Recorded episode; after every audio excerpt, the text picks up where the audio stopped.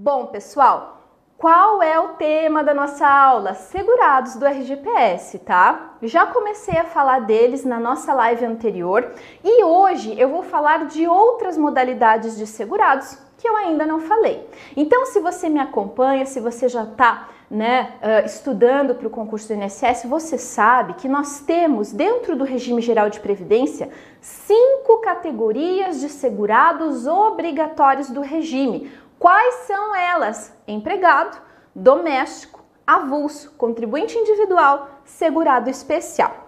O que, que cai na tua prova, gente? Diferencie essas categorias, certo?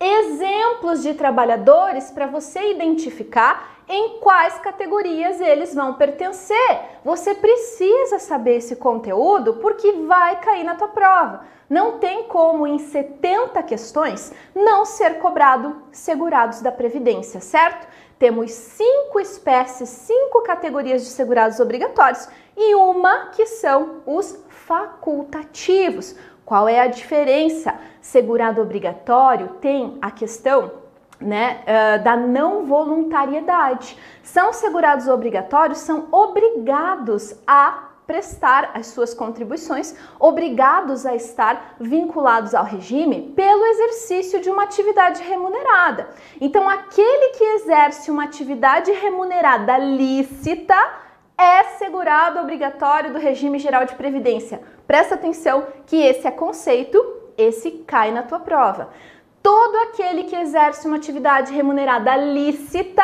é segurado obrigatório do RGPS. Exceções temos. Quem são? Servidores públicos, pessoal tá? São pessoas excluídas do regime geral de previdência porque estão acobertados por outros regimes, os chamados regimes próprios. É o regime ao qual você estará vinculado depois que for aprovado no concurso do INSS, tá certo, gente? E os facultativos, como o próprio nome diz, são aqueles que podem voluntariamente facultativamente, né? É um ato volitivo de vontade filiar-se ou não ao regime, tá? O maior exemplo são as donas de casa que não exercem atividade remunerada, mas pensam na sua previdência e passam a contribuir. Além das donas de casa, estudantes, né? Ai, comecei a fazer faculdade de medicina, vou ficar 10 anos só estudando. 10 anos que eu posso verter contribuições na qualidade de segurado facultativo. Certo, gente? Tranquilo? Beleza. Na aula anterior, então, eu falei a vocês que uma dessas cinco categorias é a categoria dos empregados. E num primeiro momento, a gente acredita que os empregados são aqueles que têm o contrato na carteira de trabalho. Contrato seletista, normalzinho, que você conhece tanta gente, né? Com carteira assinada, quem trabalha na fábrica, na farmácia, no mercado, as pessoas que têm registro em CTPS, que têm um vínculo trabalhista, que é reconhecido, gente, pela é subordinação, pela não eventualidade, pela remuneração. Então, são características de um contrato de trabalho normal, daquele que a gente conhece e é a grande maioria da população brasileira. Essas pessoas são consideradas segurados obrigatórios empregados, mas não apenas elas é que são empregados, né? O artigo 11 da Lei de Benefícios e o artigo 9 do decreto 3048 vai trazer no inciso 1 todos aqueles que são considerados segurados obrigatórios empregados. Eu vou colocar no quadro para você, para você me acompanhar. Por que, que eu vou colocar o artigo do decreto? Bom, vocês já sabem que com a reforma da Previdência, pessoal, as duas outras leis, prestem atenção que isso é importante, as duas outras leis que caem no concurso do INSS não foram atualizadas com a reforma da Previdência que aconteceu no dia 13 de 11 de 2019. Se não houve atualização da lei de benefícios, que é a Lei 8.213 de 91 e não houve atualização da Lei de Custeio, que é a 8.212 de 91, Mas tivemos sim a atualização do decreto que regulamenta essas duas leis. Então a gente não vai estudar as leis, pessoal. A gente vai estudar o decreto. Por quê, prof? Porque ele está atualizado. Simples assim. O decreto 3048 foi atualizado pelo decreto 10410 de 2020 e contém as regras da reforma da Previdência instituídas pela emenda constitucional 103 de 2019. Ponto. Tá? Não se discute isso. Quem vai estudar para o INSS precisa conhecer o quê? O decreto, certo? Beleza? Bom, qual é o artigo do decreto importante para nós na aula de hoje? O artigo 9. O artigo 9 do decreto vai trazer as categorias de segurados obrigatórios e vai começar lá no inciso 1 com a categoria de empregados. Segurados, obrigatórios, empregados. E, como eu falei para você, a gente tem a tendência de achar que empregados são só aqueles que têm o registro na CTPS, mas não, pessoal. Nós temos até a letra M nas alíneas do inciso 1, né? A linha A, B, C, D, a gente chega até a letra M. Por quê? Porque nós temos muitos, muitos exemplos de exercício de atividade que é considerada que a pessoa que exerce é considerada segurada obrigatória empregada, tá? Eu falei de todas essas alíneas na nossa live anterior.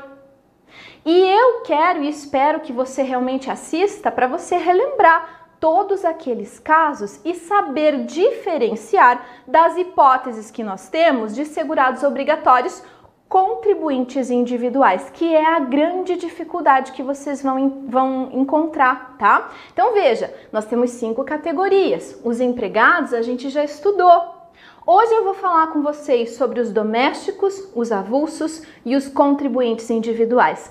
A última categoria de segurados especiais, ela é tão especial que merece uma live inteira sobre isso. Então, eu vou voltar em uma outra quarta-feira apenas para falar de segurados especiais, que são os agricultores que trabalham em terras pequenas, extrativista vegetal, pescador artesanal. Essas pessoas estão nessa quinta categoria de segurados e merecem uma atenção muito especial porque temos vários conceitos no decreto acerca dessa categoria e eu vou trazer tudo isso para vocês na próxima live que eu estiver aqui para falar de segurados especiais. Então, qual é o tema da aula de hoje? Esses três, pessoal: doméstico, avulso e contribuinte individual. Certo? Vamos começar? Vou falar do empregado doméstico. Gente, são trabalhadores em âmbito doméstico aqueles contratados por família pessoal ou por pessoa física para exercerem atividades sem fins lucrativos. Importante demais que você conheça a redação do artigo 9, inciso 2 do decreto que trata dos segurados obrigatórios é, empregados domésticos, tá? Como sendo, gente, presta atenção em mim, aquele que presta serviço de forma contínua, gente.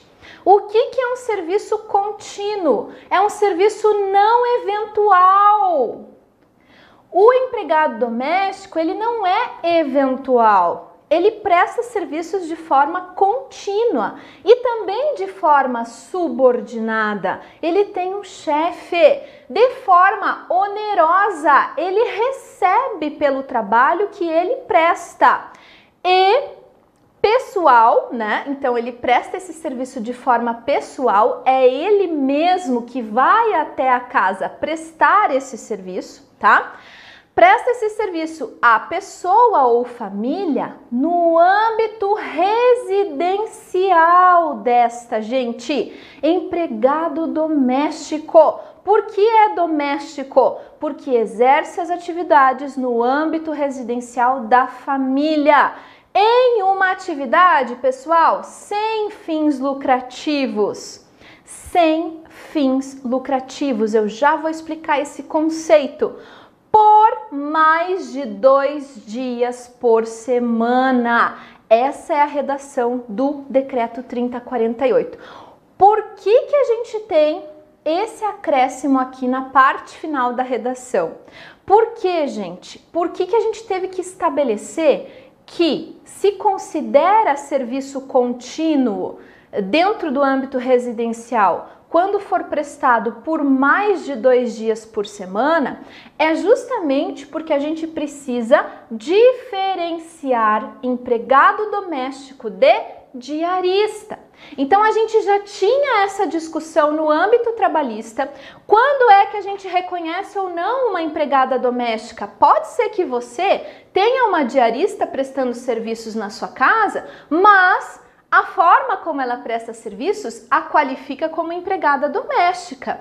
E o que nós temos aqui para identificar isso é que mais de dois dias na semana, tá? Essa pessoa vai ser o quê? Empregada doméstica.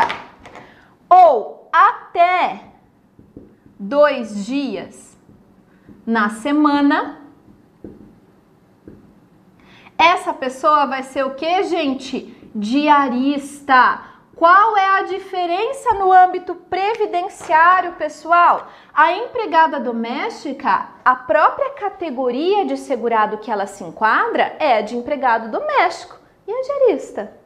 A diarista, gente, ela é contribuinte individual, certo?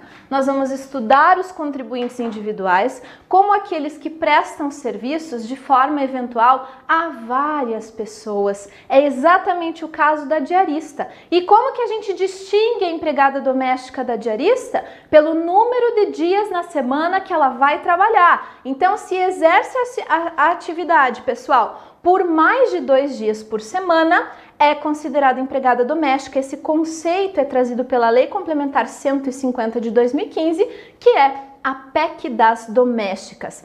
Outro ponto importante nesse conceito de empregado doméstico é quando a lei ou decreto fala que essa atividade tem que ser desenvolvida sem fins lucrativos. Como assim, professora? Muito fácil de você entender. Para se configurar a natureza de vínculo enquanto empregada doméstica, veja, é muito semelhante aos requisitos de um empregado comum. Ora, tem prestação de serviços de forma contínua, de forma subordinada, de forma onerosa, de forma pessoal, assim como o vínculo do empregado normal. A diferença é que o doméstico vai realizar as atividades no âmbito residencial de uma família, em uma atividade, em uma função sem fins lucrativos. Significa dizer, prestem atenção no exemplo que pode cair na sua prova. Se eu contratar, né, no caso eu tenho a Claudete na minha casa. Claudete trabalha comigo. Contratei a Claudete para fazer faxina e cuidar do meu filho. A Claudete exerce uma atividade no âmbito residencial da minha casa, pessoa física, de forma onerosa, de forma contínua, de forma pessoal e de forma subordinada. Ela é empregada doméstica. Agora, presta atenção. Se eu chamo a Claudete e falo assim, Claudete, a partir de hoje, todas as tardes você vai fazer macarrão caseiro e eu vou levar lá no Focus para vender. Gente, eu coloquei a Claudete para exercer uma atividade que tem finalidade lucrativa. A minha vontade é que ela trabalhe para mim produzindo algo que eu vou vender. Então, eu estou fazendo o que, gente? Eu estou tirando ela, né, daquela função para a qual ela foi contratada e eu estou colocando ela para exercer uma atividade com finalidade lucrativa para mim.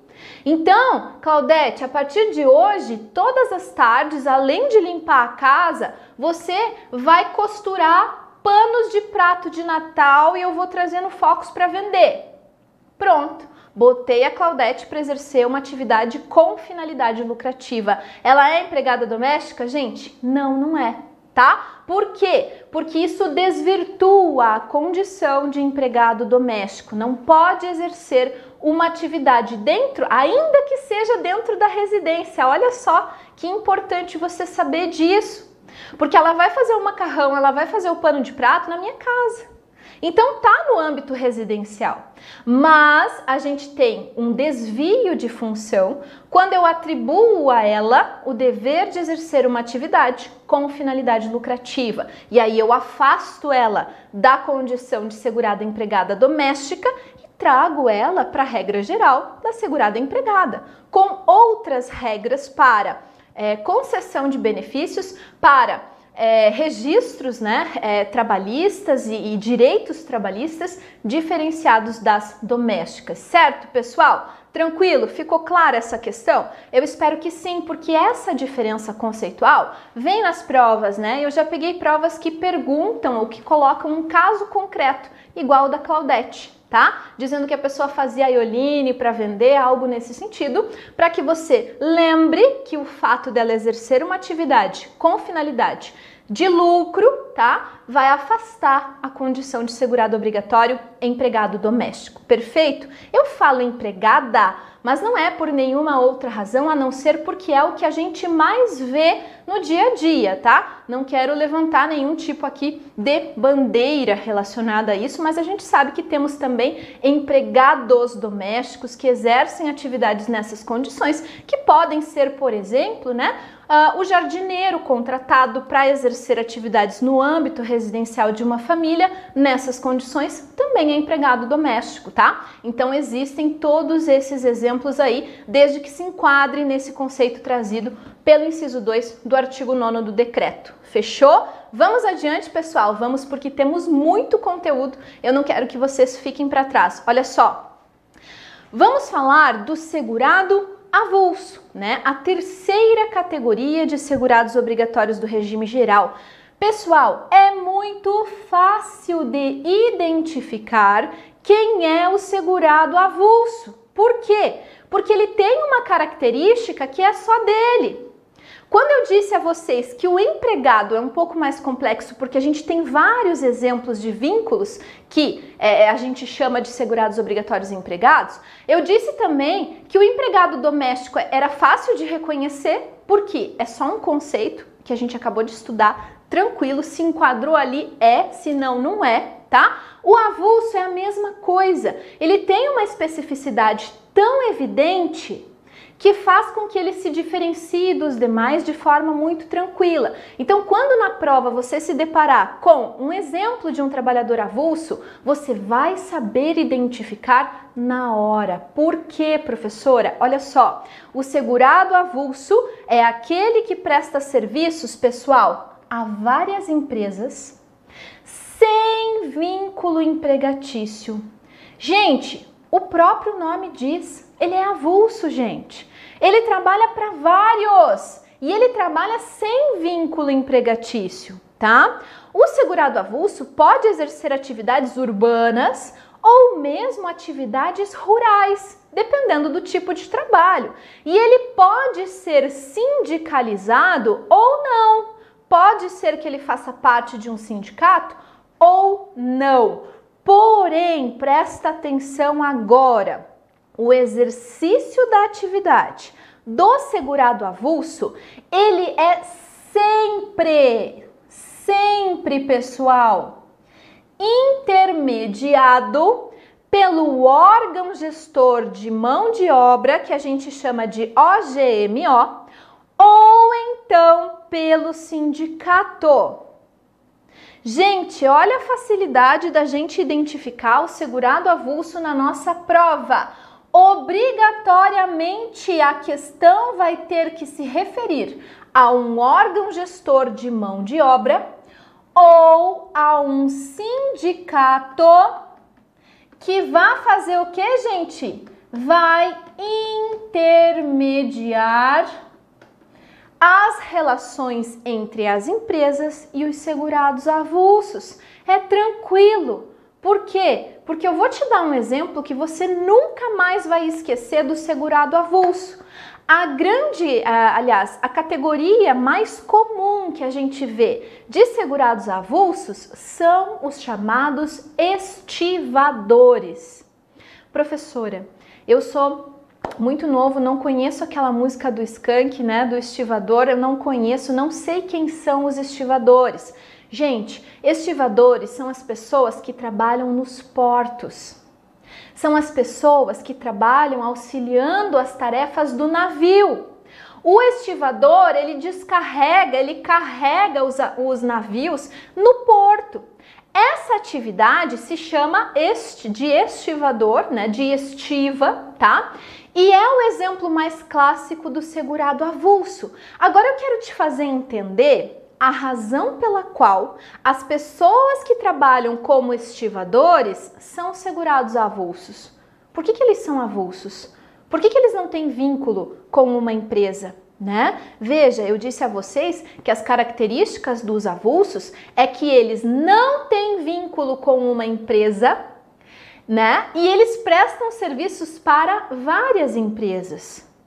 Por isso que ele não tem vínculo, gente, porque a natureza da atividade que ele exerce não permite que ele tenha vínculo com uma empresa só. E eu vou te explicar a razão pela qual, obrigatoriamente, o segurado avulso precisa ter a sua atividade, a sua prestação de serviços intermediada, né, por um sindicato ou por um órgão gestor de mão de obra.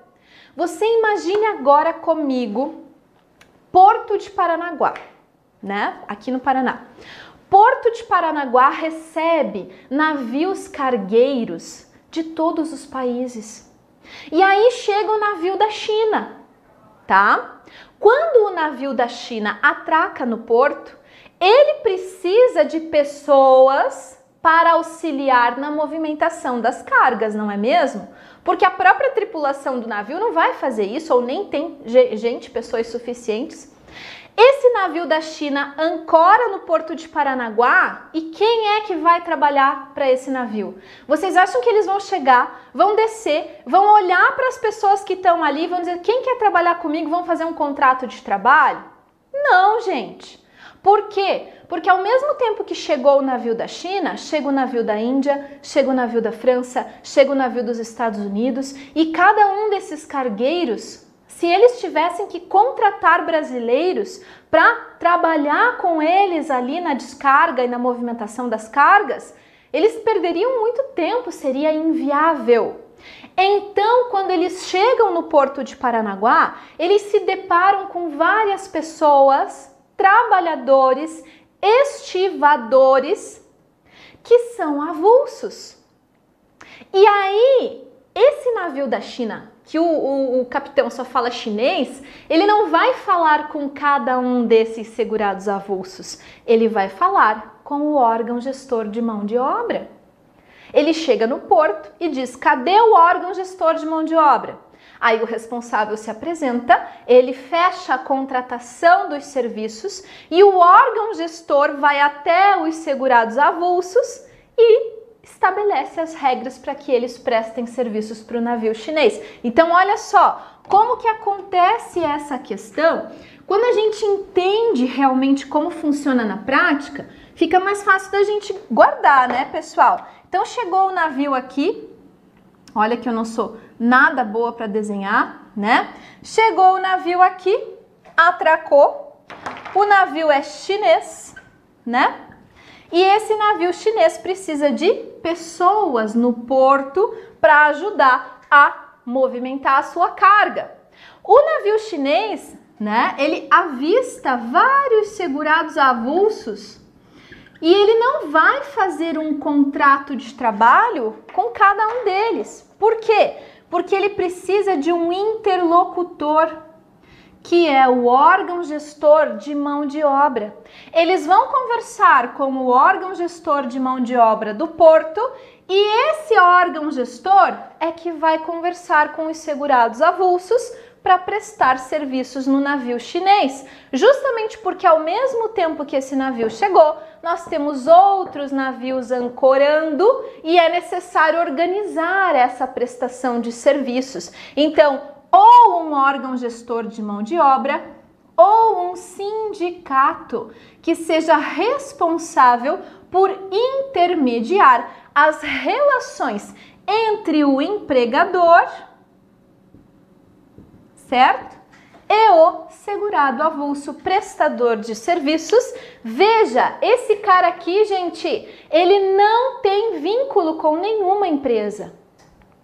Esse cara aqui, ele trabalha para vários navios. E obrigatoriamente a atividade dele é intermediada pelo órgão gestor de mão de obra ou por um sindicato. Ficou claro, gente? Tranquilo, né? Quando você vê na tua questão que a questão fala lá, ah, o trabalho era exercido por intermédio de um órgão gestor de mão de obra, batata, segurado avulso, né? Ah, o trabalho era exercido por intermédio do sindicato, fechou, segurado avulso, certo? Nunca mais esqueçam disso, tá? Eu vou trazer para vocês a redação do artigo 9 inciso 7 que traz exemplos de segurados avulsos que estão no decreto, beleza? Vamos acompanhar a leitura, olha só.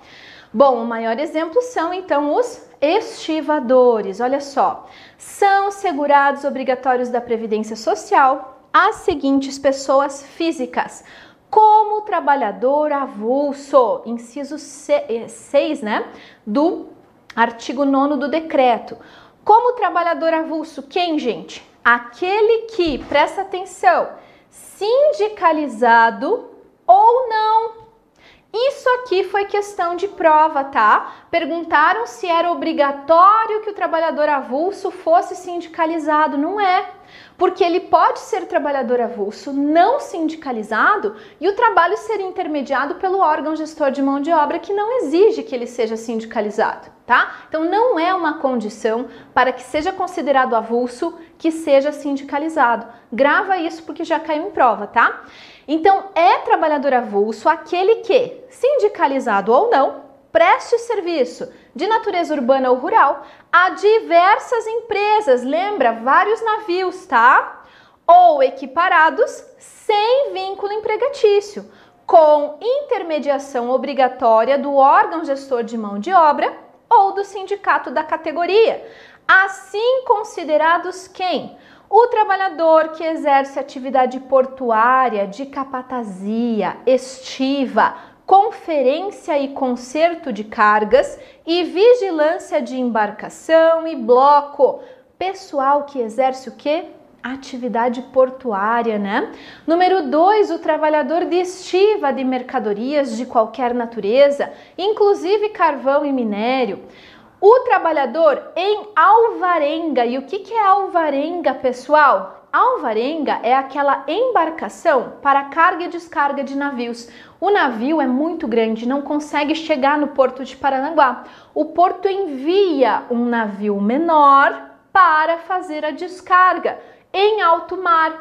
Aí a gente fala que esse trabalhador está em alvarenga, porque ele está nessa embarcação que vai fazer a descarga do navio e a carga também, tá?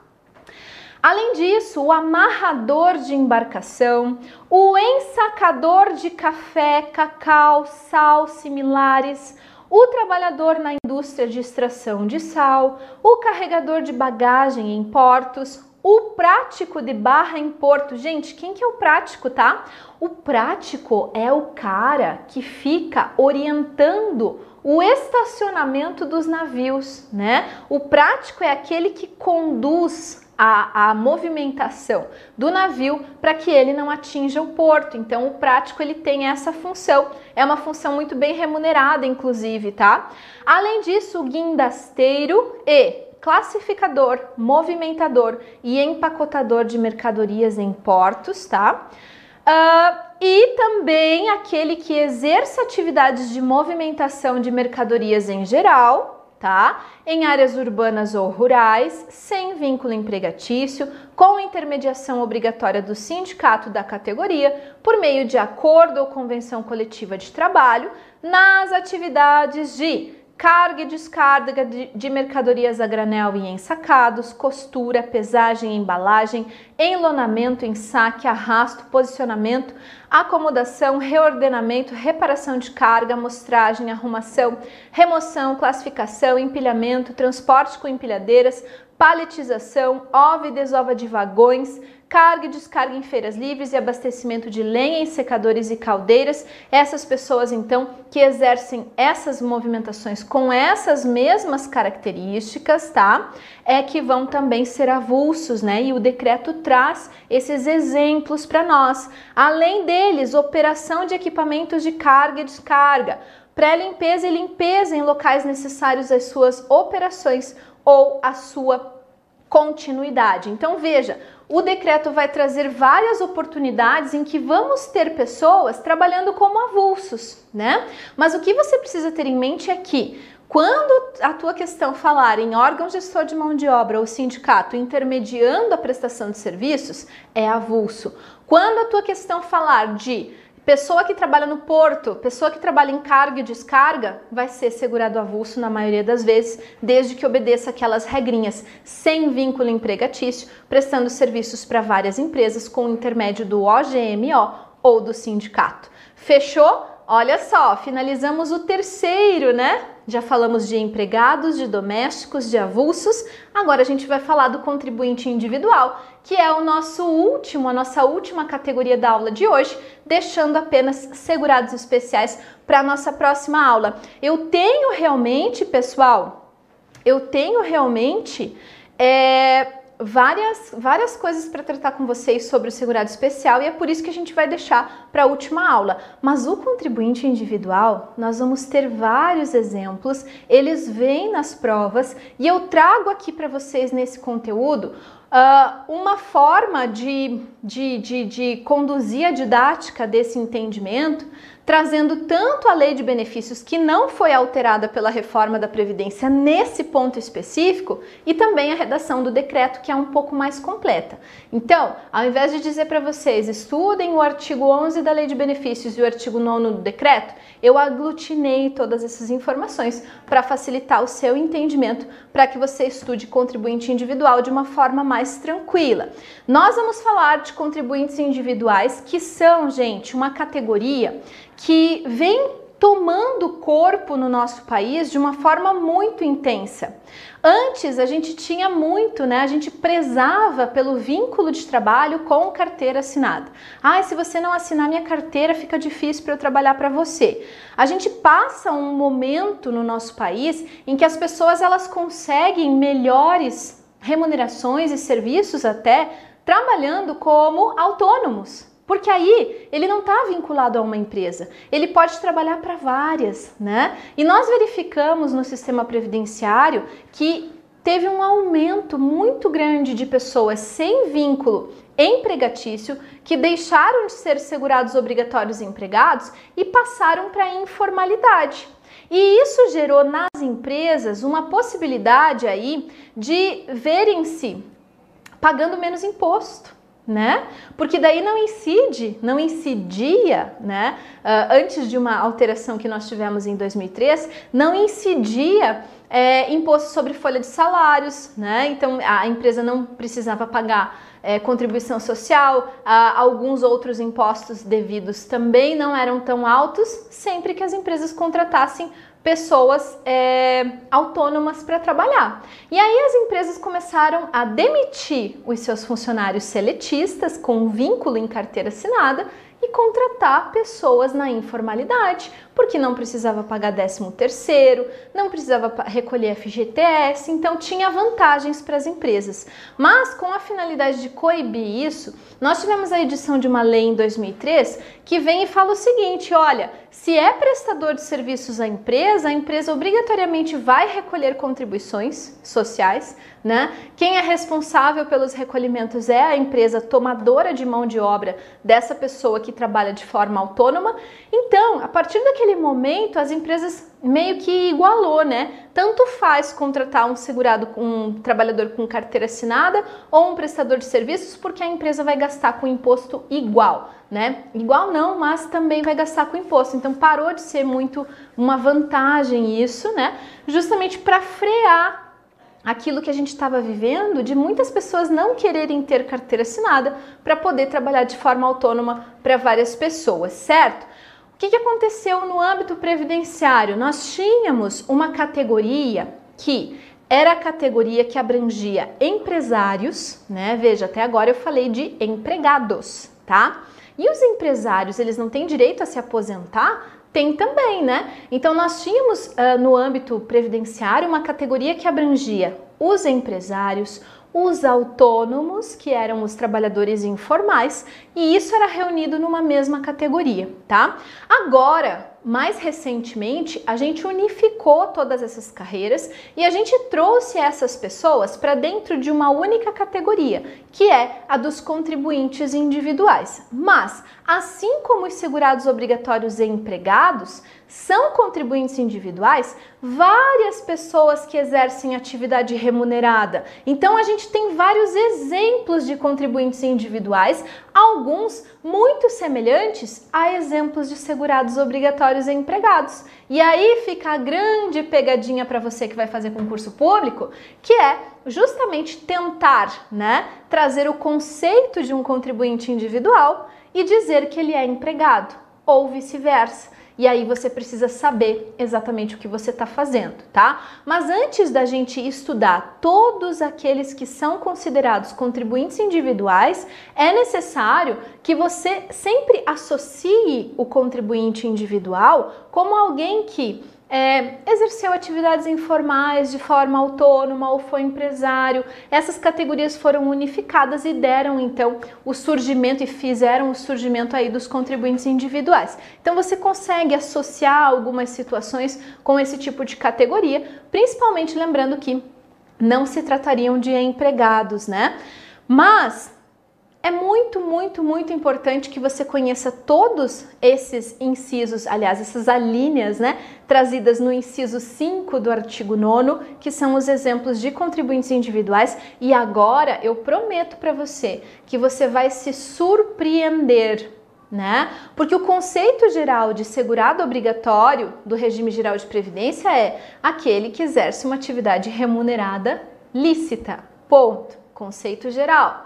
Mas agora vocês vão ver que a lei considera, e o decreto também, contribuintes individuais várias pessoas pelo mero exercício de uma atividade que nem sempre é remunerada de forma direta.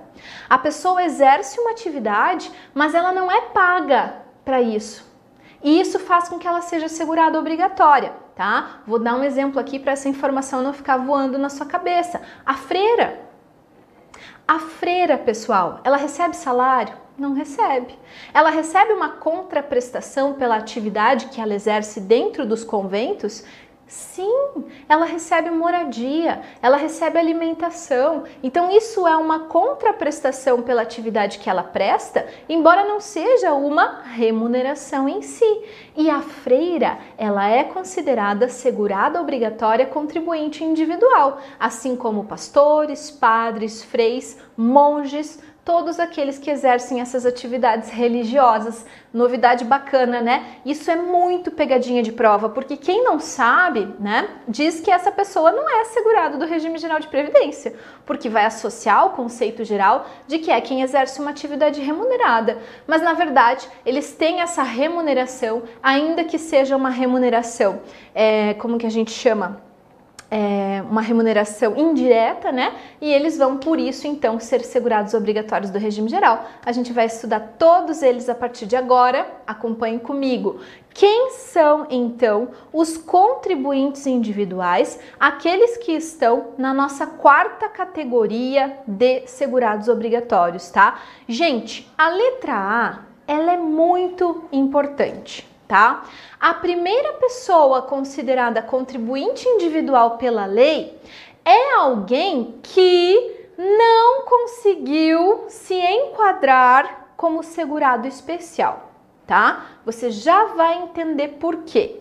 Existem pessoas que trabalham na lavoura, que trabalham no campo, e elas podem ser ou contribuintes individuais ou segurados especiais.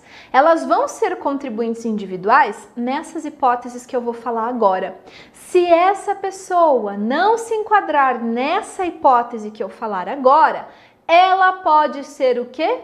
Segurada especial tá certo? Então a gente precisa sempre fazer essa comparação, esse panorama, né, para identificar algumas especificidades daquele vínculo e que tornam essa pessoa ou contribuinte individual ou segurada especial. E é essa diferença que vem na tua prova. Por isso, a linha A do inciso 5 do artigo 9 do decreto é essencial para que você consiga fazer uma boa prova. Vamos estudar, olha só.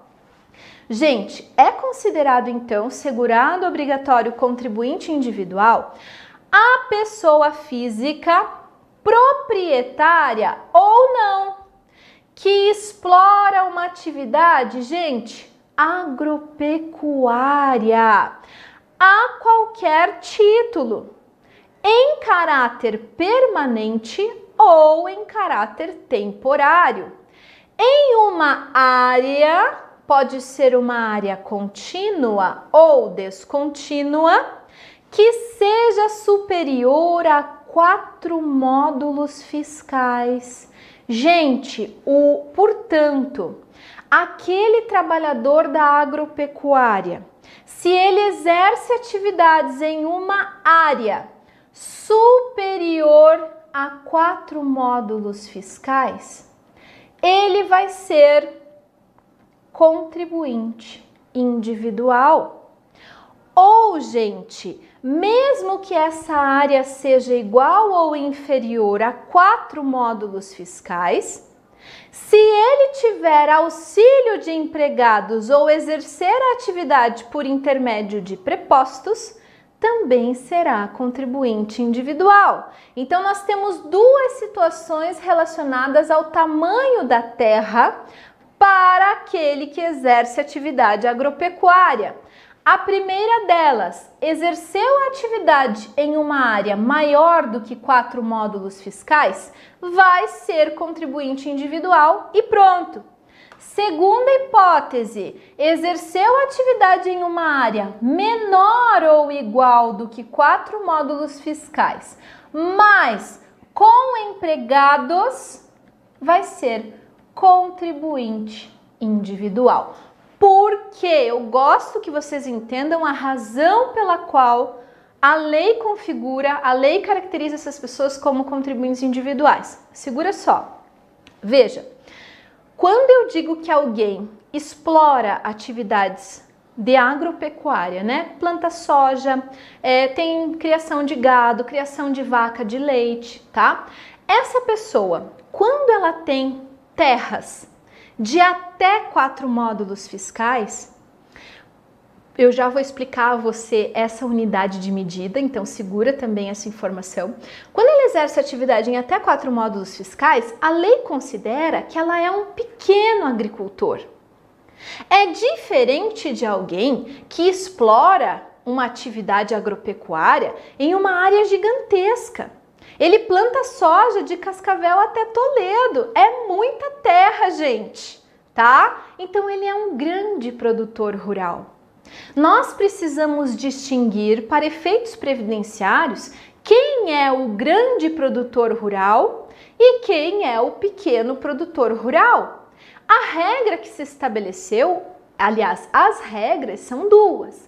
Ou ele exerce a atividade em mais de quatro módulos fiscais e por isso ele é um grande produtor, ou ainda que as terras dele sejam menores, ele contrata empregados. Opa, ele tem dinheiro. Se ele tem condições de contratar empregados ou mandar outras pessoas exercerem a atividade por ele, que é o exercício por meio de prepostos, tá? Ou ele contrata empregados, ou ele manda alguém exercer a atividade por ele, quer dizer que ele tem dinheiro. Ele não é assim um pequeno produtor, né? Ele não é da agricultura de subsistência, tá? Então, duas hipóteses: ou ele tem mais de quatro módulos fiscais, ou ele tem menos, mas contrata empregados. O fato dele contratar empregados para trabalhar na, na, na, área dele faz com que ele perca essa presunção de que ele era um pequeno produtor. Então, mesmo que a área seja menor do que quatro módulos fiscais, contratou empregados ou um preposto para exercer atividade no seu lugar, ele vai ser considerado um grande ou médio produtor e vai ser considerado contribuinte individual. Agora, do contrário, se ele exerce atividades tá? Se ele exerce atividades em uma área inferior a quatro módulos fiscais, sem contratar empregados, aí ele vai ser o agricultor de subsistência. Ele vai ser aquela pessoa que não tem condições de pagar contribuições ao regime geral. E nós vamos estudar mais na frente que o contribuinte individual é o responsável por pagar as suas contribuições mensais e que o segurado especial não precisa comprovar pagamentos mensais de contribuições. Por quê? Porque a lei considera que ele é alguém que não tem recursos para isso. Por isso que a gente tem essa diferença, pessoal. Porque quando a gente diz que esse produtor tem dinheiro para pagar, ele não é segurado especial, ele é contribuinte individual porque ele pode pagar a contribuição. Quando a gente vê que esse agricultor, ele é simples, é alguém que exerce atividade de subsistência em regime de economia familiar ou individualmente, que a gente vai estudar na próxima aula, essa pessoa que não tem condições de pagar a sua contribuição vai ser segurado especial. Só que a lei precisou trazer critérios objetivos para a gente distinguir quem é o segurado especial e quem é o contribuinte individual. Qual foi a regra que a lei estabeleceu? O tamanho da propriedade e a contratação ou não de empregados. Além de outras características que podem descaracterizar a atividade do segurado especial que a gente vai estudar. Mas vejam, regra geral é essa aqui, tá? E aí vem a lei e estabelece um critério de território para dizer que quatro módulos fiscais seria, portanto, um tamanho de terras capaz de identificar se é ou não um produtor rural com condições de pagar suas contribuições. Quatro módulos fiscais. Professora, eu não tenho ideia do que é o tal do módulo fiscal. Módulo fiscal é uma unidade de medida agrária é uma unidade de medida agrária que leva em consideração a produtividade das terras. Lá no Amazonas, considerando a questão da reserva ambiental, das áreas de preservação permanente, da qualidade do solo, tá? Um módulo fiscal lá no Amazonas pode ser equivalente a 100 hectares. Eu não tenho certeza se no Amazonas é isso, eu estou apenas chutando.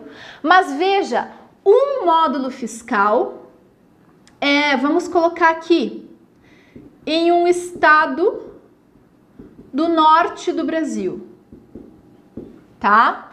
Um módulo fiscal em um estado do norte do Brasil tem 100 hectares. Um módulo fiscal na região da minha cidade, em Santa Catarina, tem 16 hectares. Por quê? Porque em 16 hectares em Santa Catarina, ou no Rio Grande do Sul, ou no Mato Grosso, que a gente sabe que as terras são altamente produtivas e também não tem questões ambientais que restringem o uso do solo, então lá aqui no sul a gente tem em média um módulo fiscal correspondendo a 16 hectares. Agora, um módulo fiscal lá para cima, onde o terreno é árido, onde a terra não é tão produtiva, é 100 hectares. E isso é equivalente conforme a produtividade das terras. Significa dizer que alguém que tem 100 hectares de terra no norte do país, tá? Tem apenas um módulo fiscal produtivo. Mas alguém que tem 16 hectares de terra no sul do país tem um módulo fiscal aqui é, é considerado, né, uh, para fins de averiguação se o tamanho da, da propriedade indica que ela é produtiva ou não, né? Então, se a gente fizer a conta, para, aliás, para estabelecer essa quantidade de terra, é preciso primeiro saber o local onde é, é onde essa terra está, identificar quanto vale o módulo fiscal nesse lugar para estabelecer esse parâmetro. Então, em Santa Catarina, quatro módulos fiscais equivalem a 64 hectares. Então, se as terras forem em Santa Catarina, quatro módulos fiscais equivalem a 64 hectares. Quantos é, quatro módulos fiscais no Amazonas equivalem a quantos hectares, pessoal? 400 hectares. Certo? Então, a gente pode dizer que alguém que tenha uma área de 400 hectares, né, ou 399 hectares lá no Amazonas, essa pessoa exerce atividade em menos de quatro módulos fiscais. Agora, uma pessoa que tem um terreno de 400 hectares em Santa Catarina, ela tem muito mais do que quatro módulos fiscais e ela vai ser contribuinte individual. Então, essa unidade de medida que é o módulo fiscal, ela é diferente conforme a região do país e a produtividade das terras. Então, primeiro se identifica quanto vale o módulo fiscal naquele local, para se multiplicar por 4, porque são quatro módulos fiscais, e identificar se no caso concreto a área total de terras contínuas ou descontínuas porque é muito comum que a pessoa tenha um, dois, três sítios, né? A gente soma a área de todos os sítios, tá? E se a soma da área de todos os sítios for superior a 64 hectares, é contribuinte individual em Santa Catarina. Ou, mesmo sendo inferior a 64 hectares, se essa pessoa contratar é, empregados, então a gente vai ter um segurado contribuinte individual também. Do contrário, não contratou empregados e tem menos de 64 hectares em Santa Catarina, vai ser segurado especial, é, segurado obrigatório, segurado especial do regime geral de previdência. Certo, gente? Olha que importante você conhecer exatamente como funciona tudo isso. Além disso, o inciso, a linha A do inciso 5 vai trazer também além da pessoa física proprietária ou não que explora atividade agropecuária a qualquer título, em caráter permanente ou, ou, temporário, em área contínua ou descontínua superior a quatro módulos fiscais, ou quando em área igual ou inferior a quatro módulos fiscais, ou atividade pesqueira ou extrativista com auxílio de empregados ou por intermédio de prepostos ou ainda nas hipóteses dos parágrafos 8 e 23 desse artigo que a gente vai estudar mais adiante. Olha só, aqui a gente tem mais duas atividades que, se essas pessoas aqui, se os pescadores e os extrativistas vegetais, que os mais conhecidos são os seringueiros, né, gente?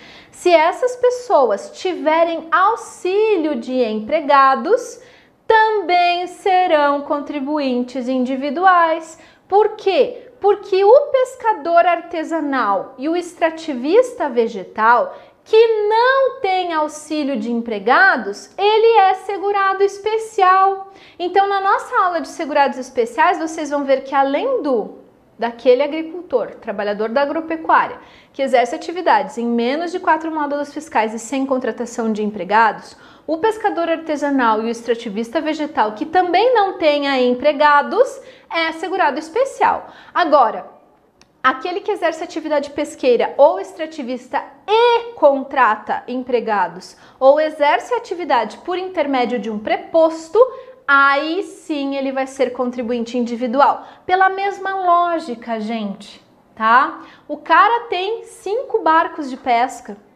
Ele contrata 10 pessoas para pescar nos barcos dele. Essa pessoa tem condições de pagar sua contribuição social? Tem. Ele ganha, ele explora essa atividade.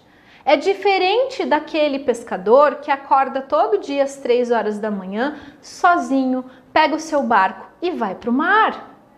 Essa pessoa que trabalha sem o auxílio de, de empregados ou, por inter, ou sem é, o intermédio de um preposto, né, que é contratar alguém para trabalhar no seu lugar, essa pessoa é segurado especial. Caso contrário, é contribuinte individual, na forma da linha A do inciso 5 do artigo 9. E a gente está só na linha A, pessoal. Tem muita coisa para saber sobre segurados do regime geral. Vamos adiante? Vamos lá, pessoal. Não é fácil, mas vocês conseguem. Letra B. Também é contribuinte individual a pessoa física proprietária ou não que explora uma atividade de extração mineral, gente, garimpo. Aqui nós temos os garimpeiros, tá?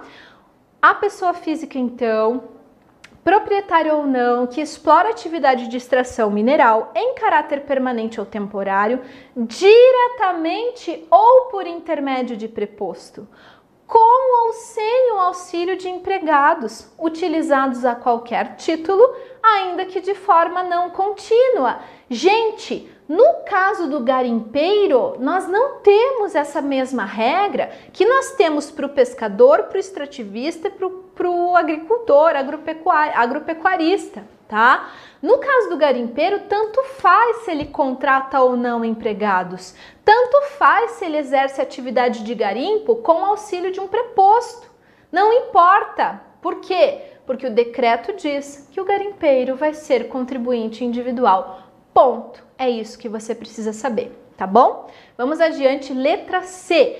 Olha só o que eu falei para vocês. O ministro de confissão religiosa e o membro de instituto de vida consagrada, de congregação ou de ordem religiosa. Gente, essas pessoas são quem?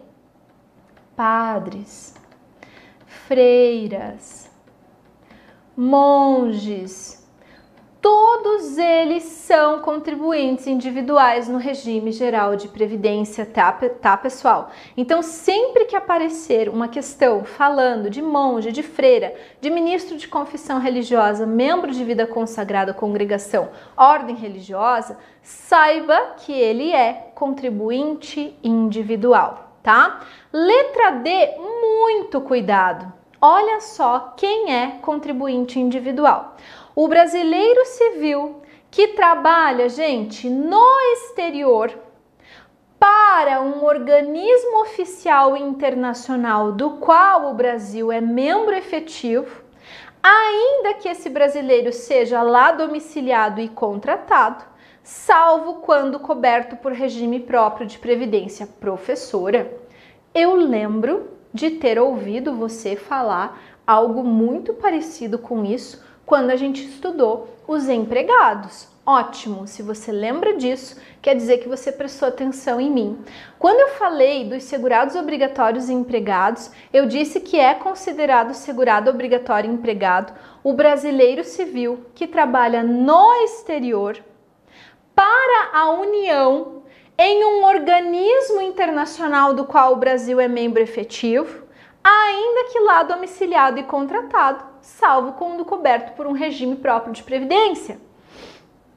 Qual é a diferença das duas redações, pessoal?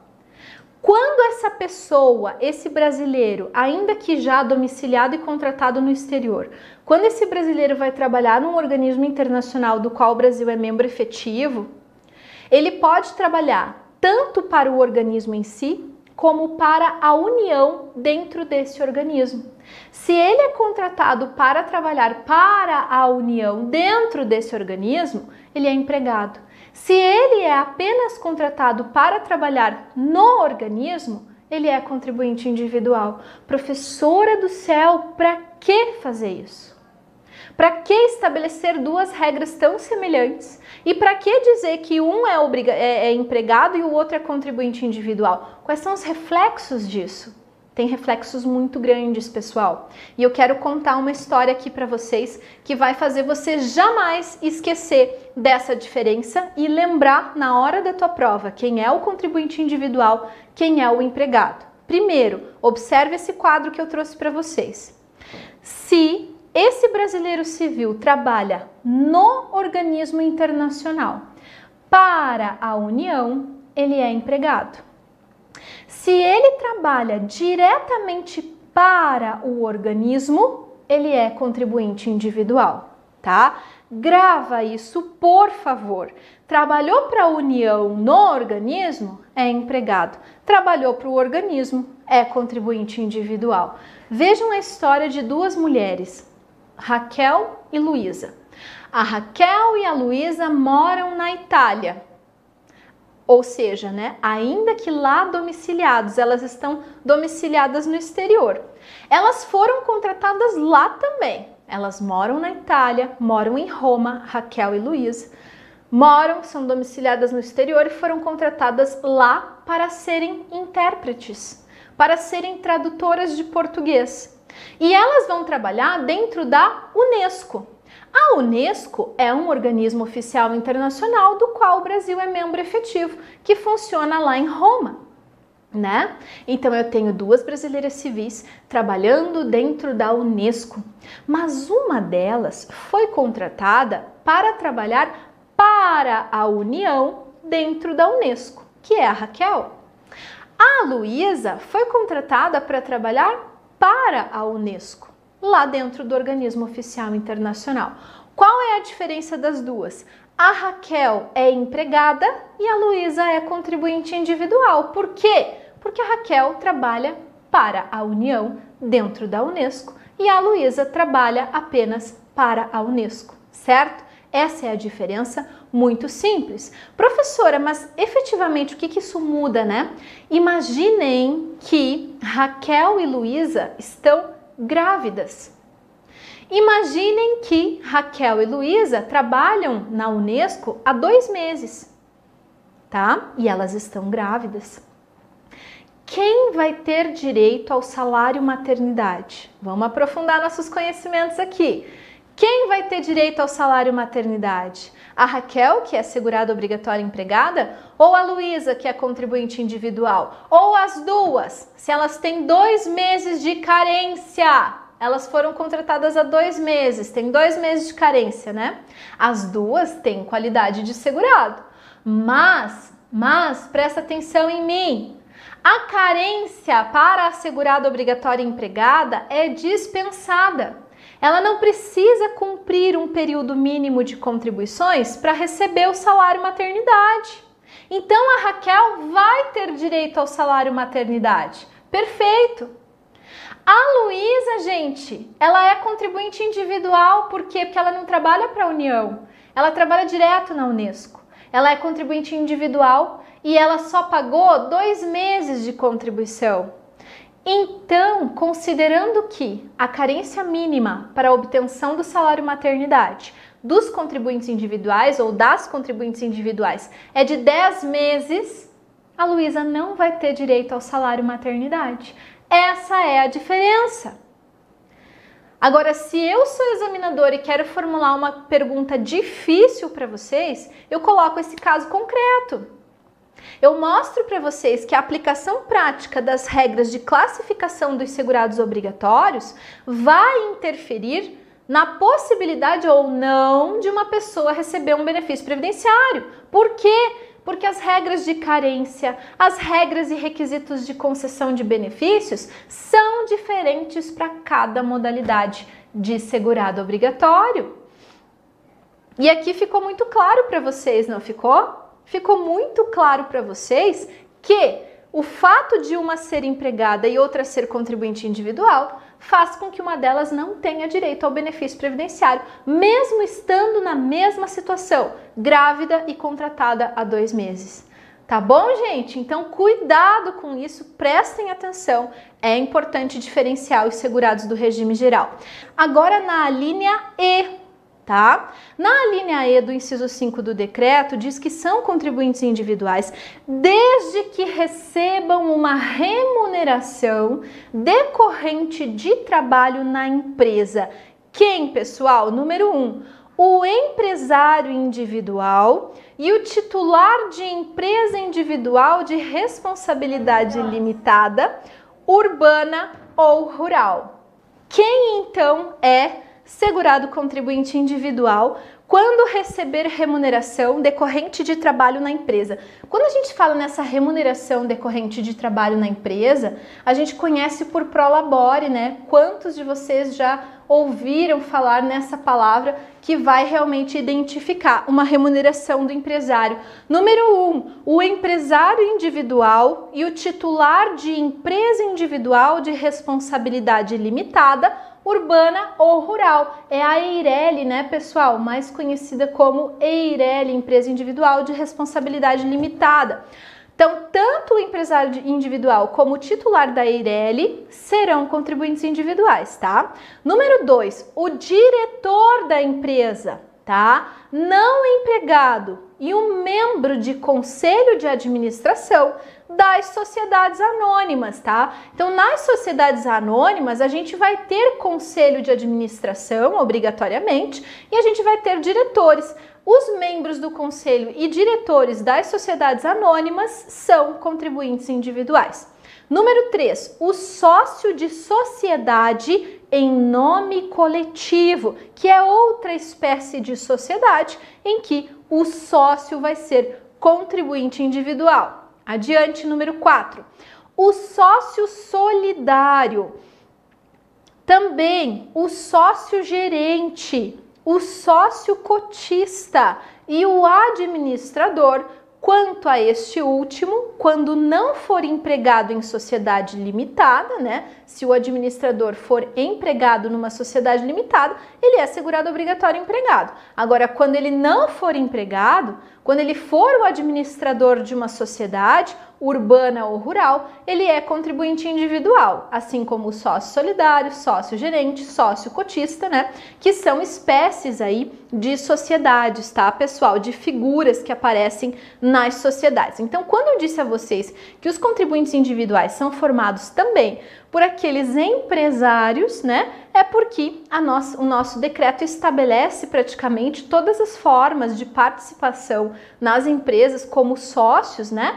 É, que essas pessoas então são contribuintes individuais, tá bom? Vamos para a linha I, gente. O associado eleito para um cargo de direção em cooperativa, associação ou entidade de qualquer natureza ou finalidade, bem como o síndico ou administrador eleito para exercer atividade de direção condominial desde que recebam remuneração. Gente, tá? Aqui a gente vai ter tanto aqueles associados, né, que são diretores das cooperativas, associações ou entidades, então eles exercem um cargo de direção, tá? Por isso eles são considerados contribuintes individuais, porque quando a gente fala em cooperativa, associação, entidade, não vai ser a contratação de um diretor na forma do segurado empregado, né? Ele vai exercer essa atividade recebendo remuneração, mas essa contratação não tem nenhuma característica de uma relação trabalhista. Por isso ele não pode ser considerado segurado obrigatório empregado, né? Agora, além dessas pessoas, eu quero que você cuide cuide muito com esse aqui, o síndico do prédio que você mora ou o administrador do condomínio onde você mora. Essa pessoa vai ser eleita para exercer uma atividade de direção condominial, certo? O síndico exerce atividade de direção do condomínio onde ele trabalha desde que receba remuneração. Então, se o síndico recebe remuneração, gente, ele vai ser contribuinte individual em razão disso. Quantas pessoas que foram síndicos de prédio e que não sabem que poderiam estar contribuindo para a Previdência somando tempo de contribuição na sua vida e poderiam se aposentar em razão dessa atividade. Muita gente não sabe disso, mas o síndico, se ele for remunerado para o exercício da direção do condomínio, ele é segurado obrigatório contribuinte individual. Ponto. Essa remuneração do síndico não precisa ser um pagamento mensal, pessoal. Quando o síndico for nomeado no teu prédio, na maioria dos casos, ele fica isento do pagamento da taxa condominial. Se o síndico fica isento do pagamento da taxa condominial, ele está recebendo o que, gente? Uma remuneração indireta. O exercício da atividade de síndico na maioria dos condomínios do nosso país faz com que essa pessoa não pague a taxa de condomínio todo mês. Se ele não paga a taxa de condomínio ou se ele recebe mesmo uma remuneração mensal por administrar o condomínio, esse síndico exerce uma atividade remunerada, lícita, e ele vai ser segurado obrigatório do regime geral como contribuinte individual. Professora, tem um síndico no meu prédio que ele é síndico há 10 anos já, mas ele nunca ganhou nada por isso. Ele nunca ganhou nada e ele também nunca deixou de pagar a tarifa do condomínio dele. Ele faz isso porque ele gosta. Esse síndico, ele é contribuinte individual, pessoal? Não, por quê? Porque ele não recebe uma remuneração em troca da atividade que ele presta. Ele pode se vincular ao regime geral de previdência? Pode, na condição de facultativo, tá? Então o síndico, cuidado com isso. O síndico do condomínio, ele pode ser facultativo ou ele pode ser contribuinte individual. Quando que o síndico vai ser contribuinte individual, gente? Quando ele recebe uma remuneração, ainda que indireta, pelo exercício das funções de direção do condomínio. Quando que ele vai ser facultativo? Quando ele não ganha nada por isso, quando ele é síndico por boa vontade, quando ele não recebe nada nem de forma indireta pelo exercício da atividade. Certo? Diferença bacana, já caiu em prova também a questão do síndico, tá? Agora, gente, letra J. Olha quem aparece aqui como segurado obrigatório contribuinte individual. O prestador de serviços, gente. Quem presta serviço de natureza urbana ou rural. Em caráter, gente, eventual. A uma ou mais empresas sem relação de emprego. Qual é a grande diferença, né? para os nossos empregados, segurados obrigatórios empregados, né? Aqui eu estou falando de uma atividade eventual, ocasional e não uma atividade permanente. Aqui eu estou falando que ele vai prestar serviços a uma ou mais empresas. Ele não está subordinado a uma única chefia. Esse cara aqui é aquele que a gente comumente chama de informal, né? É, por exemplo, o encanador,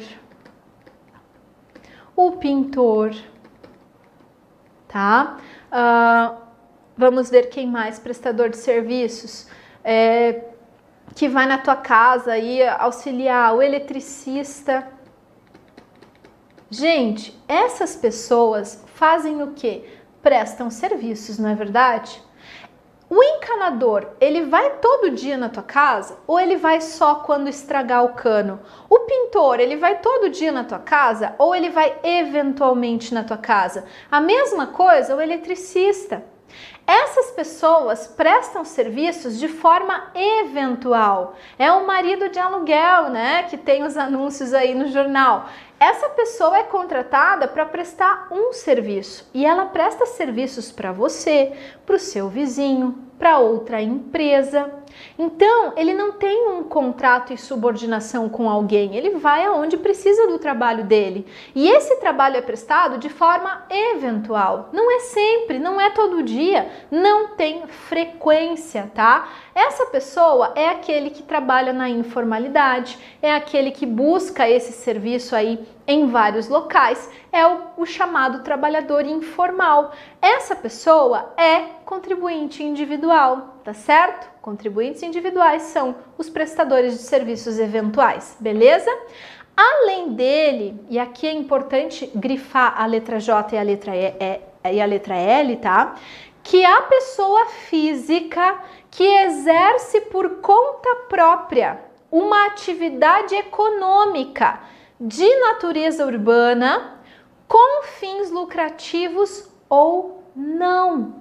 Se ela exerce uma atividade econômica que tem natureza econômica, ou seja, o que é ter natureza econômica, né? Faz a economia girar, gira dinheiro no mercado, né? Então, uma pessoa que exerce por conta própria uma atividade econômica que gira dinheiro no mercado, se essa atividade for urbana, com fins lucrativos ou não, né? Pode ser por filantropia, quando a pessoa faz isso por caridade, pode ser, não tem problema, né? Vende, vende bolo para arrecadar dinheiro para destinar às crianças carentes, né? Tem finalidade lucrativa? Não. É uma atividade econômica? É, ela está vendendo bolo, né? Muito bem. Então, quem é essa pessoa? A pessoa física que exerce por conta própria uma atividade lucrativa. É aquela pessoa que faz o bolo em casa e vai vender na universidade, né? É aquela pessoa que vende pipoca na frente do cinema. Ela está exercendo por conta própria uma atividade econômica que tem finalidade lucrativa ou não. Por exemplo, quando ela resolve produzir né, sopa num jantar beneficente, ela vende os ingressos do jantar beneficente, ou seja, é uma atividade econômica, mas não tem finalidade lucrativa. Por quê? Porque ela vai doar a arrecadação disso para filantropia. Então, mesmo que não tenha atividade, nem não tenha finalidade lucrativa, se exercer uma atividade econômica por conta própria, gente, por conta própria, quem é esse cara? É o autônomo, pessoal. A pessoa física que exerce por conta própria essa atividade econômica é o autônomo. E um grande exemplo do autônomo é justamente o cara que produz brigadeiro, produz bolo em casa e sai vender pelos lugares, tá certo? Muito bem. Letra M, gente, também é contribuinte individual. O aposentado de qualquer regime previdenciário que for nomeado magistrado classista temporário, né? Então ali traz todas as designações legais. Quem é aposentado e for nomeado magistrado classista? Por quê? Porque o magistrado classista que não existe mais, tá? Não existe mais quando o magistrado classista era nomeado, ele não tinha nenhum vínculo previdenciário, né? E se ele é aposentado em algum regime previdenciário, for nomeado como magistrado classista, então ele pode, ele vai contribuir como contribuinte individual do regime geral de previdência. Como a gente não tem mais a categoria dos magistrados classistas, essa linha M ela ficou em desuso, né? Apenas aqueles que já estão exercendo atividade há muito tempo é que vão então é, continuar sendo contribuintes individuais por conta disso. Então não precisa dar tanta atenção assim, né? Uh, agora, se cair magistrado classista, lembra de contribuinte individual, porque é a única hipótese que a gente vê no decreto, beleza? Muito bem. Letra N é, co é contribuinte individual, o cooperado de uma cooperativa de produção que nessa condição presta serviço à sociedade cooperativa mediante remuneração ajustada ao trabalho executado. Como assim, professora? O que, que, é uma cooperativa de produção, né? Eu fiz parte, fiz parte não, eu, eu consegui, né, por, por uma questão muito importante na minha vida até, é, participar de um evento, aliás, de uma atividade de inclusão social com as mães da Vila das Torres, né, lá em Curitiba, que é a maior favela de Curitiba, uh, União Vila das Torres, Associação de Mães, né? E eu tive a oportunidade de trabalhar um período aí num trabalho voluntário muito bacana com eles. O que, que era essa cooperativa? Que era, o nome era Associação União Vila das Torres, né? Era uma cooperativa de produção. Como assim, professora? Várias pessoas se reúnem em uma cooperativa para exercer as atividades que elas sabem fazer. Elas sabiam fazer bolsas artesanais com tecido, tá? Que elas obtinham doação. Cada uma delas produzia uma quantidade de bolsas no mês que era diferente. Tinha umas que faziam 30 bolsas, tinha umas que faziam duas bolsas, tá? É uma cooperativa de produção porque eles trabalham de forma cooperada, né? Mas cada um produz de forma diferente. Então, quando o artigo, quando a linha N fala cooperado de cooperativa de produção que presta serviço a essa sociedade mediante uma remuneração ajustada ao trabalho executado, é justamente isso. A remuneração dessa cooperada que faz duas bolsas no mês vai ser uma. A remuneração da cooperada que faz 30 bolsas no mês vai ser outra, né? Ajustada ao trabalho executado por ela. Essa pessoa é segurada obrigatória contribuinte individual quando trabalhar nas cooperativas de produção e receber dessa forma, tá bom? Gente, letra P, a gente está terminando o último slide, olha só. Letra P, o microempreendedor individual, que é o famoso MEI, né? Todo mundo conhece o MEI, tá? De que, tratam a lei, de que trata a Lei Complementar 123, né? Desde que ele opte pelo recolhimento dos impostos e contribuições abrangidos pelo Simples Nacional em valores fixos mensais. Então, o MEI é contribuinte individual. Além do MEI, gente, vamos falar do médico. O médico participante do projeto Mais Médicos para o Brasil, instituído pela Lei 12.871 de 2013, exceto na hipótese de cobertura securitária específica estabelecida pelo organismo internacional ou filiação a regime de seguridade em seu país de origem, com o qual o Brasil tenha acordo de seguridade social né? Então, o médico participante do projeto Mais Médicos para o Brasil e também letra R, o médico em curso de formação no âmbito do programa Mais Médicos, aliás, do programa Médicos pelo Brasil, que foi instituído em 2019, também é contribuinte individual. Então, a gente tem até a letra R para vocês estudarem os contribuintes individuais, mas além disso, equiparam-se a contribuintes individuais todos os trabalhadores elencados lá no parágrafo 15 do artigo 9 do decreto. E olha só, pessoal, são vários, né? O artigo que o parágrafo 15, ele vai listar, ele vai falar do taxista, do motorista de Uber, vai falar do da diarista, vai falar de várias pessoas que são contribuintes individuais e que a gente vai conseguir identificar que elas preenchem as características de uma dessas alíneas, tá? Eu recomendo que você faça a leitura do parágrafo 15 do artigo 9, tá? Eu vou colocar aqui no quadro para vocês. O parágrafo 15 do artigo 9 do decreto, tá? Vai trazer a listagem de contribuintes individuais.